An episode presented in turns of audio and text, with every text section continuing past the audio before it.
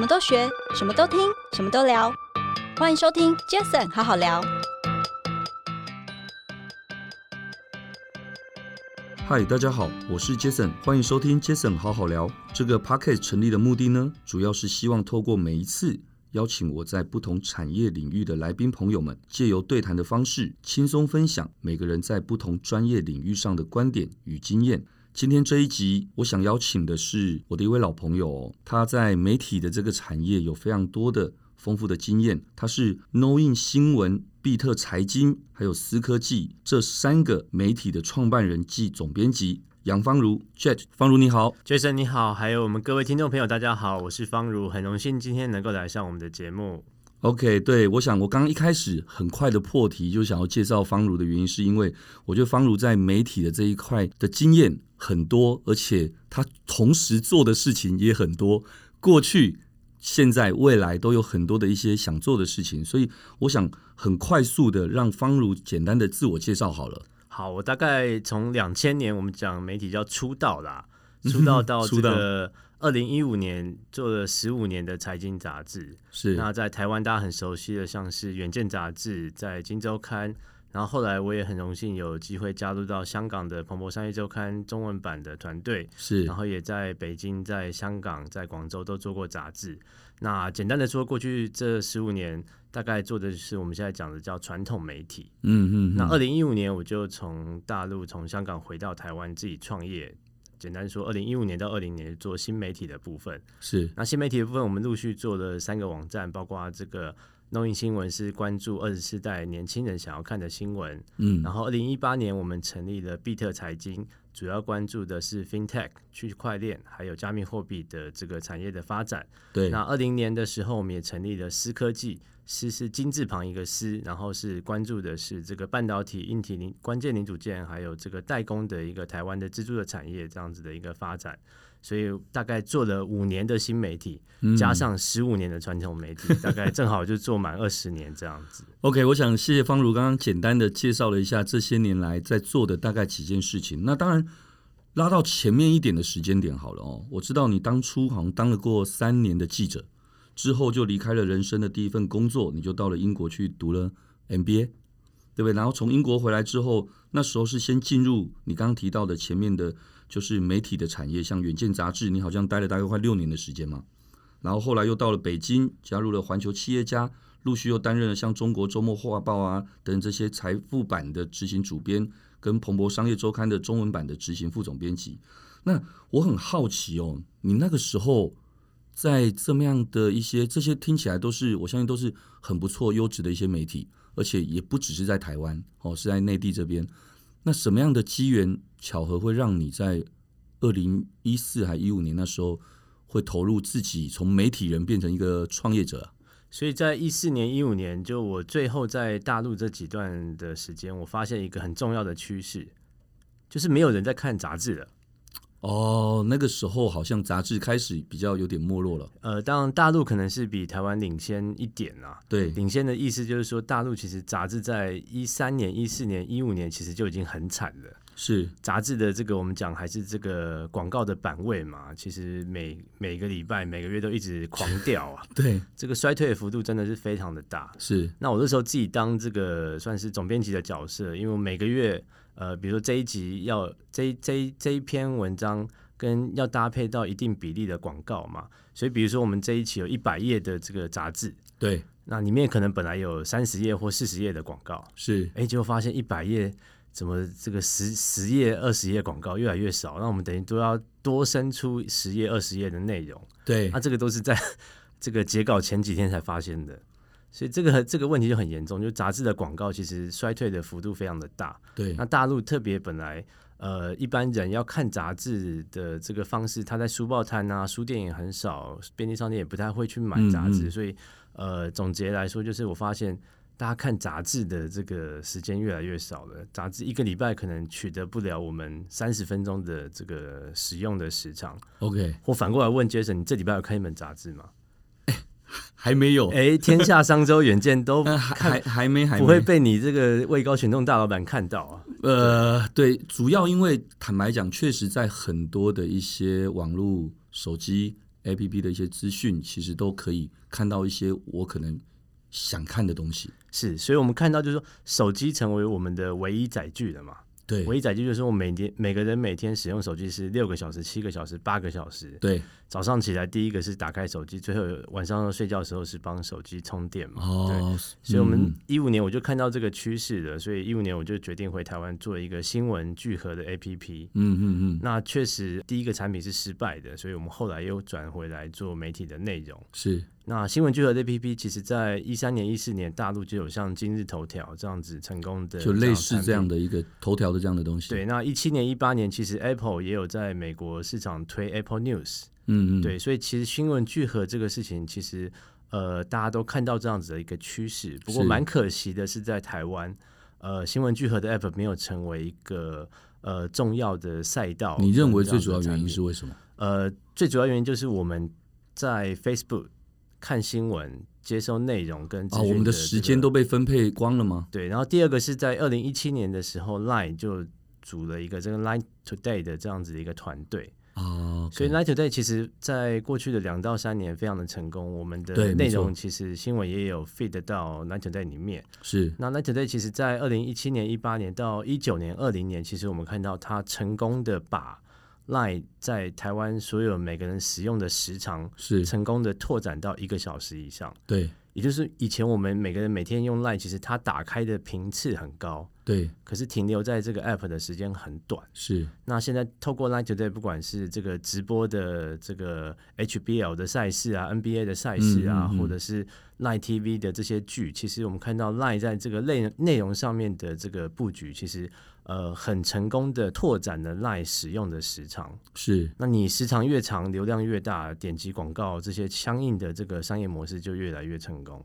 OK，所以也因为这样子，我记得没错，那时候大概也是我们认识的时候嘛，就我记得那时候你弄了一个 What's Next 第一届，然后那时候我好像也去在台上分享，然后那一次好像是我们那时候做的事，好像是比较是已经开始在看数位新媒体啦，甚至。有些都已经开始很想去谈类似像五 G 或者那五 G 好像应该是第第二、呃、第四届第四届才开始嘛，对不对？所以我们就一直透过活动、论坛、峰会的形式，就来关注这些新兴的产业。是，所以刚刚 Jason 提到，我们在五年前就。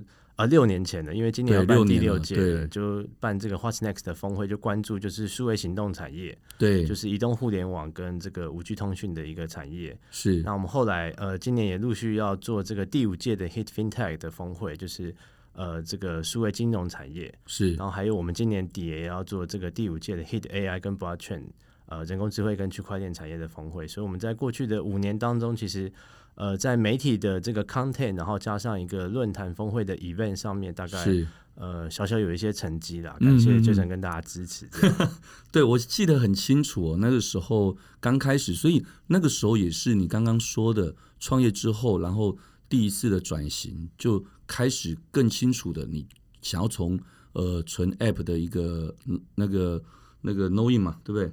然后还有包括可能是刚说的，可能针对半导体也有，那针对币圈等等这区块链这一块，你希望透过这样的一个媒体的内容，加上所谓的呃论坛峰会的形式，能够去产生一些重效的影响力。简单讲，就是一开始做第一个这个新闻聚合的 APP，这个产品不成功，是就是说这个 product 不成功，所以我们再回头来做媒体的部分。嗯哼，那媒体的部分就是还是 content 跟 event 的这样子的一个 business model。了解。你看《远见》杂志，哎、欸，它每个月会出一期杂志。是。那《远见》杂志每年自己也办很多的这样子的峰会啊、论坛或者是客户委办的活动。对。所以呃，因为第一个产品不成功，快死掉了，所以我们至少回来做媒体，还这个可以自己养活自己。嗯，所以又回来做 content 跟 event 的这样子的方、okay. 方式。是。那我也知道，我相信那时候好像呃有有聊过一下，就是我知道你当年回台湾创业的时候，其实。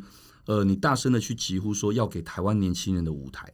那过去你算是少数，我相信少数在台港中三地的媒体界的工作经历中都有一定程度的一些一些经验。所以我也很好奇哦，就是你如何去观察台港中三地的这些年轻人，他们各有一些什么样的一些不同点？所以我们看到，其实呃，台湾的年轻人，特别我们讲九零后、九五后的世代，其实呃，真的是蛮辛苦的嘛。你要面对高房价、高物价，然后可是却是一个呃低薪薪资停滞的一个成长的年代。是，所以那这个是台湾年轻人，其实我们都已经知道，这个穷忙族是非常辛苦的。嗯嗯。那其实，在香港，香港的问题也很大。我认识蛮多香港的年轻人，包括。呃，最近反送中的这些的很优秀的黄之峰啊，这些我在香港也都陆续有接触过，是对啊。那香港的年轻人其实也在一个很苦闷的环境当中。是。那大陆当然是我们看到的是一些这个呃少数在台面上非常成功的一些年轻人的例子，嗯嗯嗯，他们搭上的是这个移动互联网这样子的一个列车。不过很多数的年轻人其实。呃，也还是找不到方向的，所以我觉得说，在二十世代这样子的一个普遍性的问题上，其实他们应该要找到更多的出路。嗯，那这个其实方向非常大啦。那落实到我们自己媒体上面，就是我们做一个二十世代的这样子的一个媒体，就关注的是 Z 世代，关注的是青世代这样子。呃，我觉得像“原生”这两个字哦，就好像我知道在几年前你很大胆的尝试了一件事情，你好像在群众募资平台。对不对？你 Flying V 好像大胆的尝试了，就是要去征求九零后的年轻朋友来担任总编辑这个位置。因为以前我们在主流媒体里面，大家觉得总编辑是一个位高权重，然后、这个、不是不是就是吗？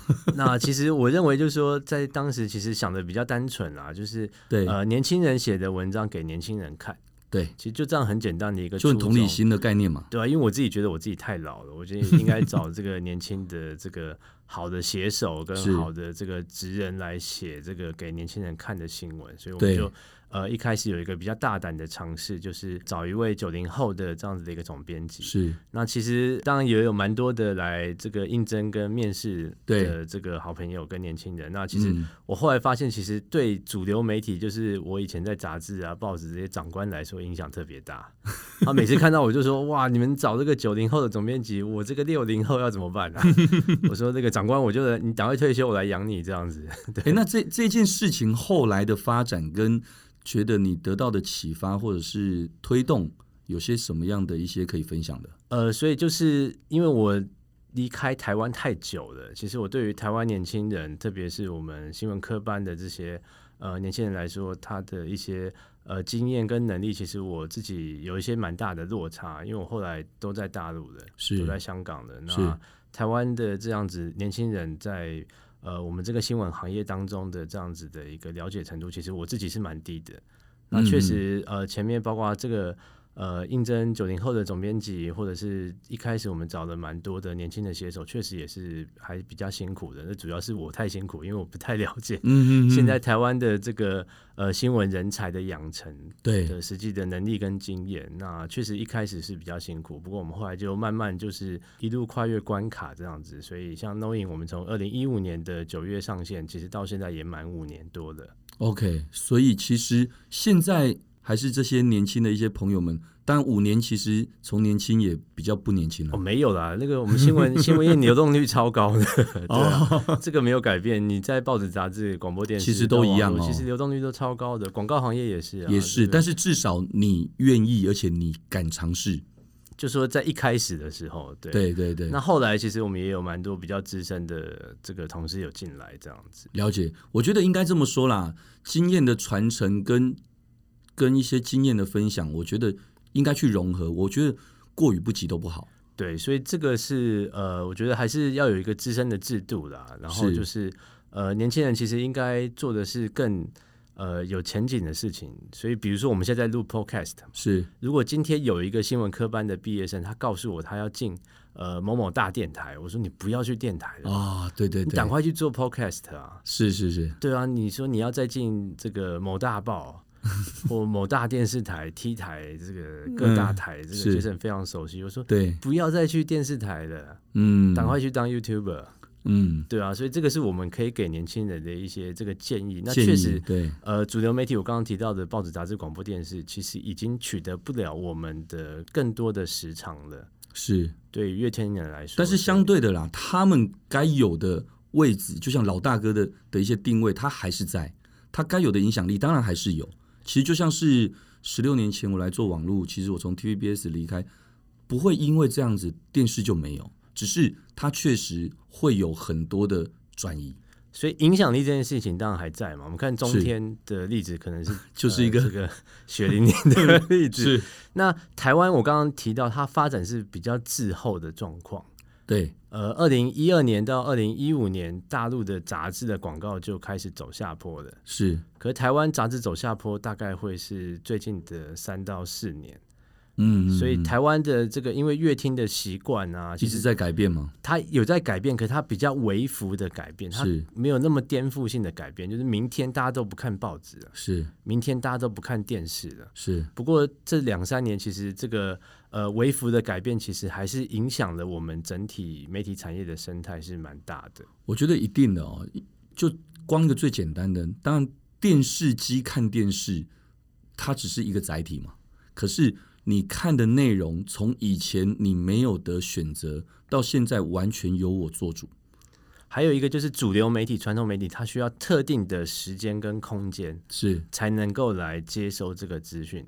是，Jason 讲，可能你这个电视机不可能带着五十八十寸的电视到处走嘛，你是在你家的客厅，嗯。你在特定的空间是客厅里面，然后你有特定的一段时间去看电视。对对。那可是其实你要看的只是电视的节目跟内容。是。那这个节目跟内容现在被转换到 YouTube，在你的手机上被看到。事实上，我很我相信很多人现在看新闻节目也都在 YouTube 看了。对对对对，因为中天已经破了两百多万的订阅人数了。对对对，所以那回过来哦，我们来聊一下创造内容议题这件事。因为我觉得创造内容议题需要是很多，例如说跟别人不同的观点哦。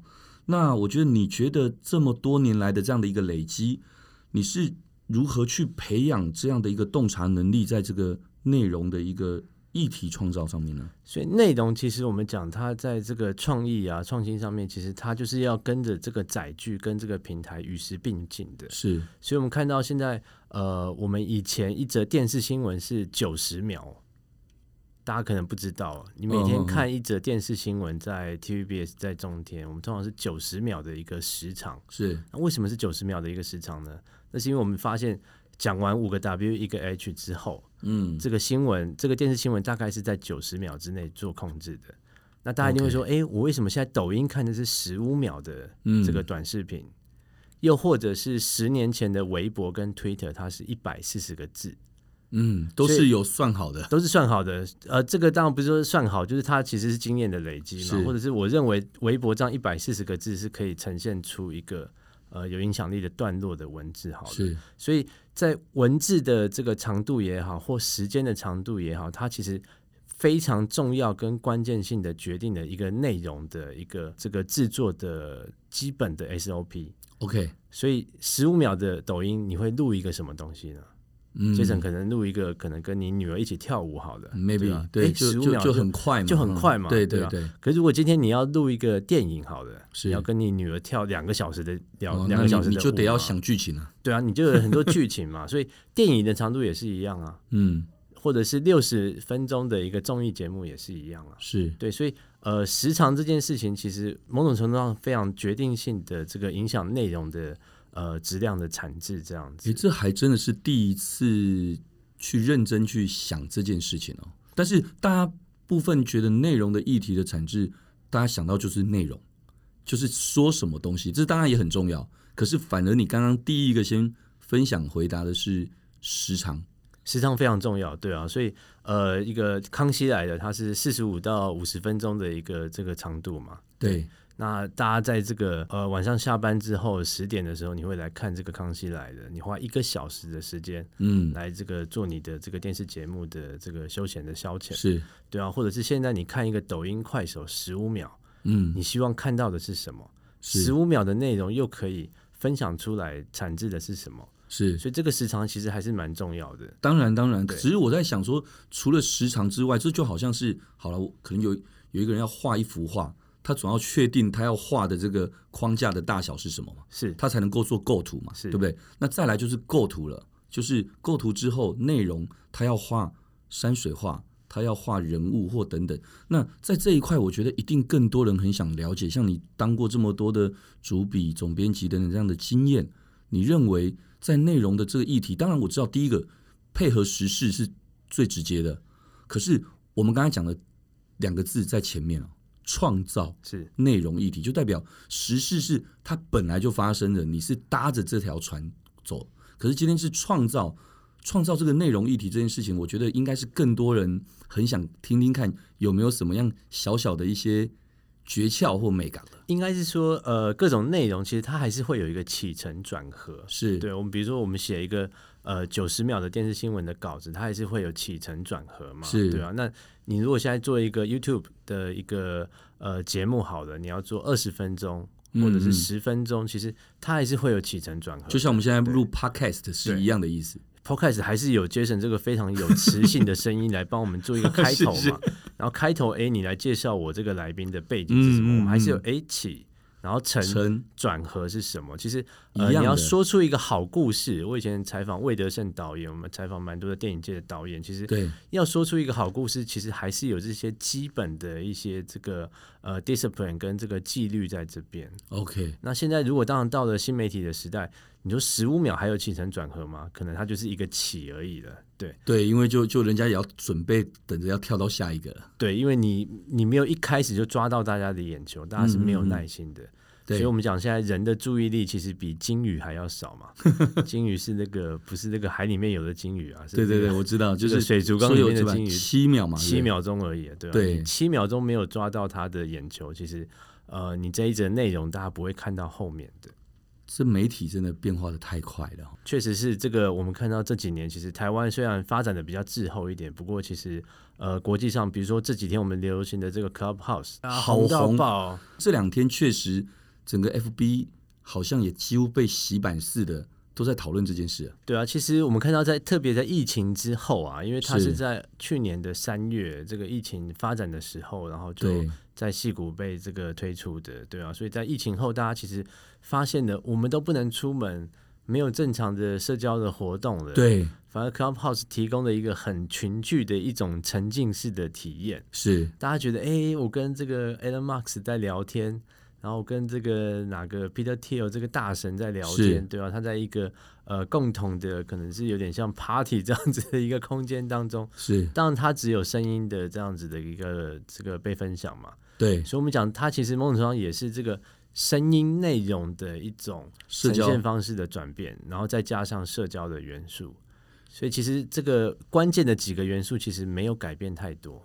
对。大家这个要一起听一个什么样子的节目，看一个什么样的节目，进入一个一期 UP 什么样的一个直播间，其实这几个元素没有，其实没有没有什么改变呢。对，只是现在内容呈现方式跟平台的这样子的一个，还有可能是塑造的 maybe 一个意见领袖，像你刚才会说啊，因为 Elon Musk，因为谁？如果今天没有这些，他是不是一样能够很快速的这种传播？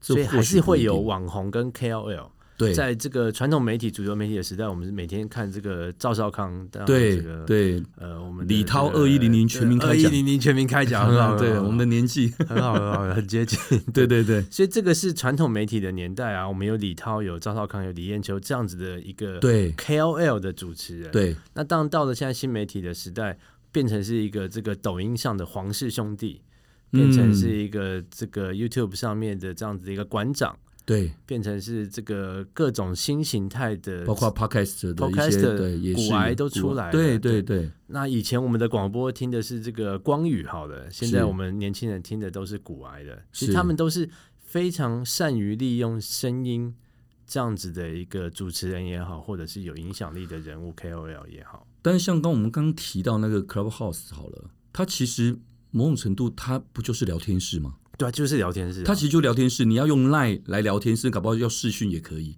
只是可能要有一群愿意聚集在一起，而且有人特别可以有一个不管叫做意见领袖等等这样的一个发想，才有这样的一个可能性。所以还是一定会有 KOL，新时代的媒体一定会塑造新形态的 KOL 出来。是。那第二个是新形态的媒体，它更强调的是。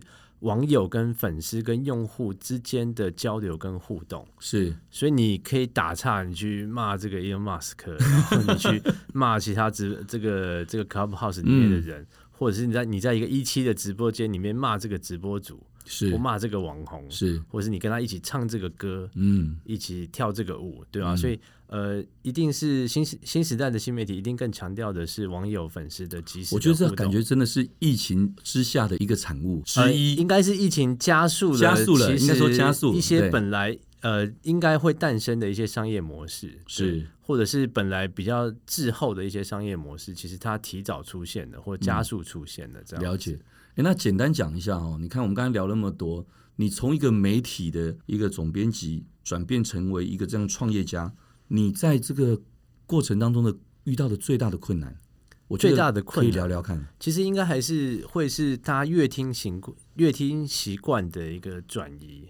是对啊，其实还是我觉得很多人早上在听 Coco 姐的 Coco 早餐嘛，是对吧、啊？因为他开车的时候要听，他已经听了十年、二十年了。对，他这个礼拜六到星巴克或者吃早餐的时候，他还是会习惯拿一份《天下》杂志来看嘛。是，或者是每个礼拜是《商业周刊》、《金周刊》出、嗯嗯嗯、出版了之后，还是会有人到便利商店去买回来。是，那这个阅听习惯的这个呃累积，其实它是很长一段时间的累积的。当然，当然，它不是那么快。这个大家会被改变掉的，被颠覆掉的。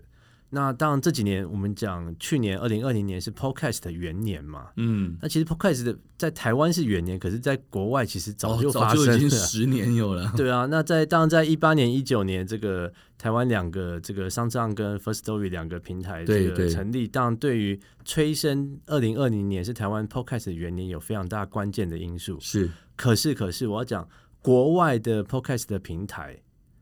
人家是在一三年、一四年、一五年、一六年就已经喜马拉雅、蜻蜓 FM 这个早就成立了。那台湾我刚刚讲，它还是发展比较滞后的状况。是，所以第一个是平台的这个诞生啦。嗯，Uber Eats 跟 Foodpanda 我们也是在二零一九年，嗯，才是这个外送元年嘛。可是国外在一三年、一四年、一五年、一六年、一七年，其实外送就已经非常的发达了。国外当然还包含了中国大陆也是。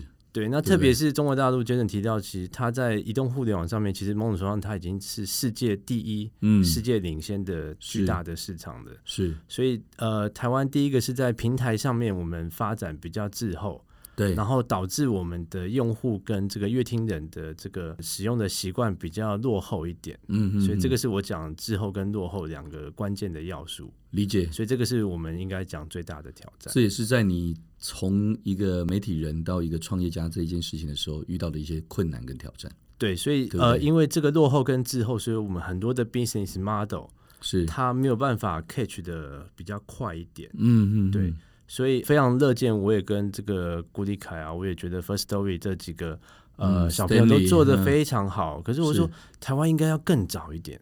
是我们四 G 的环境跟智慧型手机这么普及了，为什么不能在一五年也好？或者是一六年也好，就已经可以进入 Podcast 的时代呢？嗯嗯嗯。那一五年、一六年、一七年，大家还是大家还是在听这些大的电台啊。是。所以这个是我觉得是这个落后跟之后，当然它有蛮多先天的因素了，还是资金也好，还是竞争的这个团队也好，都有些关系。它确实它有一个大环境的关系。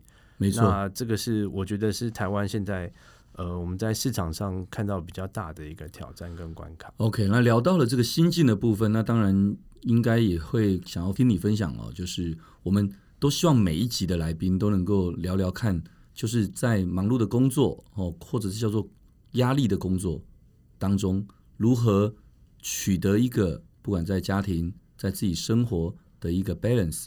那这部分是不是也可以请方如跟我们分享一下？可我完全没有 balance，每天早上起床就是工作，然后闭上眼睛才是结束工作。糟糕，我怎么跟上一集的那个 Tiffany 聊的也是一样？可是当然他说他很 enjoy，只要你 enjoy，其实你也没什么好分不分，对不对？不是说 enjoy，就是它跟 on 跟 off，因为现在你都是被手机跟电脑主宰你每分每秒的嘛。是你 on 跟 off 之间其实没有 on 跟 off 的。是你现在在用这个 Facebook 是 on 吗？还是 off 呢？我完全理解你的意思。对啊，其实是 on 啊。你赖在看，赖跳出来，你你你回一句可以不可以？那可能是公式。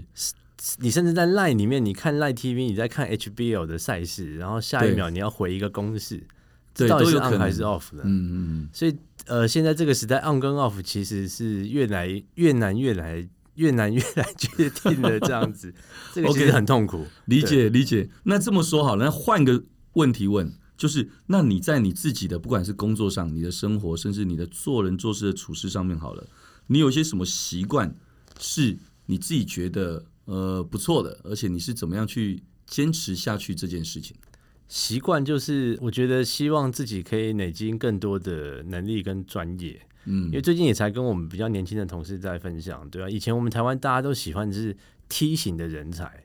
梯形。就是 OK 这个这个梯啊，OK 对，那你是在某一个专业领域上一直深耕，一直努力，所以这个梯的这个脚会越来越长。是，那其实当十几二十年前，我们就在讲这个拍型的人才嘛，嗯嗯，就他是有两只脚。对，比如说我在媒体里面，我同时懂这个编务，也同时懂这个业务嘛，是，所以他是拍型的人才。嗯，那当然到这几年，我们在讲这个斜杠，斜杠，斜杠就是这个，哎，我这个 A 也会，B 也会，C 也会，这个每个人都很容易这个 slash 斜杠下去。对，对。那我也才跟我们同事在分享，我说第一个是斜杠不是坏事，就是像我们以前讲这个拍型人才嘛。对。可关键还是说你这个拍的这两只脚有多深。嗯嗯嗯。对啊，每个人不可能有那么多时间精力，然后你真的可以长出五只脚、六只脚、七只脚、八只脚，是可能还是在原来的这个两只脚跟三只脚上面，这个越来越精灵、越来越长这样子。对对，所以从刚刚你提到的，不管是梯形人才，或者是拍型人才，或者是斜杠这个好了，刚好就蛮顺应着我接下来想要请教你或者分享的，就是其实你某种程度你你都是，你曾经非常的深耕。对不对？在媒体这个，但是你开始创业了，你开始进到了拍了这个，但你现在又很斜杠，怎么说呢？因为其实刚刚我们从刚刚到现在聊到的，都还是从媒体到创业，还是媒体，是对不对？还是内容。但是其实我知道，方如好像我上礼拜的一次我们的一个饭局，还有包括我们另外一位就是周守训，守训哥，我们本来就很熟。那在聊天的过程当中才知道，好像方如又有一个算是斜杠的一个。一个 business 准备要出来，那这个干脆就在这节目跟大家简单的分享一下，怎么样？好啊，就是其实刚刚其实我们也提到蛮多这个短视频跟这样子一个十五秒的内容的呈现方式嘛，对。啊，那当然现在大家可能已经很多小朋友、很多这个青少年都在用抖音，都在用 TikTok，还有快手的。最近快手也在香港上市挂牌的嘛，对对对，也是非常大规模、非常轰动的一个 IPO。对，嗯，那其实我我们会想说，台湾到底。呃，能不能再有一些平台的尝试呢？像我一五年回来做这个新闻聚合的 APP，或者是我们刚刚提到像 SoundOn 跟 First Story 这样子的一个音频的平台。是。那其实我们觉得短视频这个事情，这个赛道其实刚刚开始而已。是。所以短视频其实只会取得我们越来越多的一个时长。现在我们每个人每天可能看十五秒的 TikTok。或者是去年我们只看五分钟好的，可是这个短视频的时长，呃，一定会逐渐的增加的。是，所以我们跟这个呃。呃，包括我们这几个守训大哥这几个贵人啊，真的是能够非常的有荣幸，然后我们来做一个这个 Chill Now 的一个短视频的社交的平台，叫做 Chill Now。对，OK，就很 chill，然后 now 现在一定要这样，现在一定要很 chill 这样子。对，OK，那我们就是其实大家一定会说，哇，抖音啊、快手已经是对啊，我也很想问啊，不用大家问了，我也想问。对啊，所以我会说，第一个是呃，这个短视频的赛道它还在。起飞的阶段当中，你认为他在台湾至少在台湾没有饱和？呃，我举例子好了，就是一期他们是在二零一五年的时候成立的嘛，是对这个黄立成，然后 UP 是一六一七年，是然后 Long Live 啊，然后最近还有艾斯密啊，其实都是对。我们看到直播没有被一两家这个巨头给管寡占的，是反而是因为直播这个整个市场是越来越大的，是所以它可以容纳不管是大的巨头、中的。业者还有小的平台，其实都可以进来，大家可以在这个大的这个市场里面分一分一小块，这样对。包括我我好朋友爱情公寓，他们交友类型的直播也做得非常好。是啊，你看大陆有陌陌嘛，嗯、然后爱情公寓其实这个对社交这个饼太大了，是或直播这个饼太大了，嗯，短视频未来这个饼也会很大，所以我们希望在台湾做一个这样子。哇，非常期待。平台开始做，而且据我所知，因为那天你有简单的分享，所以我据我所知，其实你不只是一个单纯的短视频的一个社交平台而已，而是你也借由了这些年来，包括刚刚说的加密货币，包括区块链等这样的一些技术，你也把这些也全部都导进去。所以台湾这几年，呃，因为我这两三年大概蛮深度参与这个区块链跟加密货币的这个领域，我们做了一个区块链的媒体，刚刚提叫比特财经嘛，对，所以我认为第一个是台湾在区块链跟加密货币上面不但没有滞后。是，而反而我们的很多团队，嗯，呃，其实跑在世界最前面。对，所以我们看到，不管是马吉大哥黄立成的这个 Queen Finance，嗯，或者是我看到蛮多年轻，真的是二十五六岁的团队，他们做的。呃，蛮多的这样子的一个区块链跟加密货币的一个创业的题目，嗯，其实是跑在世界最前面的。是以去年的这个 DeFi，我们讲叫去中心化金融的一个对呃最夯的趋势来说，台湾有非常多做 DeFi 的团队跑在世界最前面。嗯嗯嗯，所以这个是我们在台湾启动必须要有的一个呃投入跟准备，也就是我们要先怎么 leverage 这些台湾有的优势嘛？是。这个要不然怎么出去跟人家打仗呢？所以，我们先呃 leverage 台湾在区块链跟加密货币上面的一个跑得快的优势，然后我们在这个短视频的 app 里面，希望用我们自己发行的一个加密货币来做各种的金流跟交易，还有刚刚讲这个 DeFi 的一些应用。所以，这个是我们呃会先发行一个 CNW 的一个 token 这样子的一个加密货币，先来做金流跟交易。那其实全世界这些大型的 app。是，举例像这个 Facebook，它有二十亿的用户，是 Facebook 也非常想做这个自己的加密货币啊，所以它本来要做 Libra，后来改名叫做 Ding。不过因为它在美国，其实呃美国政府的压力是非常的大的，嗯嗯，也就是说，你今天如果 Libra 成功的，那还有谁要用美元呢？嗯，或者是 Libra 全世界有二十亿人来做。来用的时候，谁还要用人民币呢？谁还要用新台币呢？没错，我跟 Jason 买一瓶水，我等下就结束节目之后，我就给你一块 Libra 嘛。通过 Messenger 也好，或通过 WhatsApp，我就丢一一块 Libra。不需要用美金的吗？所以都不用美金啊，所以都不用用这个。这确实会是一件蛮蛮。大的事情，蛮大的事情，所以我们看到美国政府跟中国政府其实对于民间发币或者是大企业发币，其实都是非常忌惮的。对，那在台湾，其实我们有一个地利，其实就是我们呃央行称之为虚拟通货嘛。其实对呃虚拟通货在红利啊，在点数啊，在加密货币上面，其实我们有一个比较宽松的一个监管的环环境。哦，理解。对，所以我们这样这个在台湾，我们做这个区块链跟加密货币是有一些地利之便的。OK。所以这样听起来真的挺期待 Chill Now 的哦。所以我想，短视频的社交平台加上这个虚拟货币啊、区块链等等这样的一些技术，我觉得也希望哦，也祝福方如这接下来这个斜杠的这一块啊，也能够有一些很棒、很不错的一些一些呈现，好不好？那最后，当然我还有一个问题哦，就是我很想问的，就是我知道你这几年其实开了一个直播节目，叫做立院小食堂。跟很多的政治人物啊，又边吃饭边对谈的方式，显示你面对数位媒体趋势这一块，你真的总是很愿意去尝试一些新鲜的玩意儿。呃，所以立院小食堂，我们是二零一七年跟一八年在我们自己的脸书粉砖上面来开直播。是，那在一呃一九年到二零年，主要是去年上半年，就是这个呃新一届立委就职之后嘛，我们也正好跟这个一期直播平台这个讨论到，也聊到，嗯嗯那对他们就对于我们之前这个小食堂的这样子的一个节目的方式呈现的形式，其实蛮。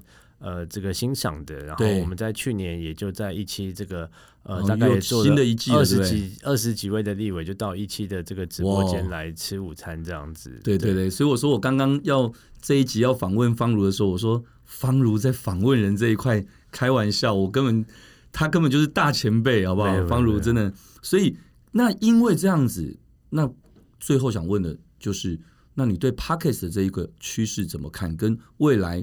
应该你是不是也会投入 Podcast 这件事？所以其实前两年就有很多人来跟我们聊过，不管是客户啊，不管是肯定会的长官、好朋友，就说他，那你什么时候要做 Podcast？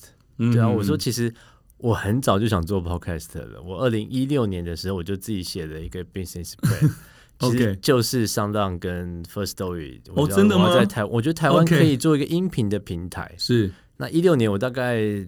傻了，我就说我想要做一个知识的付费的音频的平台，是，是呃，其实就一样，它问题是 too early，对，理解。所以后来蛮多投资人当然都有跟我聊过，其实其实一六年那个时候他们听不太懂，懂懂懂。对，所以我一直期许的是，台湾其实呃，我们不应该在滞后跟落后的。我懂，我们应该要勇于挑战比较大的题目，然后要能够走得比较早。有从刚刚到现在，我相信哦，如果听众有把它听完的话，应该会发现，其实方如一直不断的强调台湾很多地方的滞后、落后这个名词。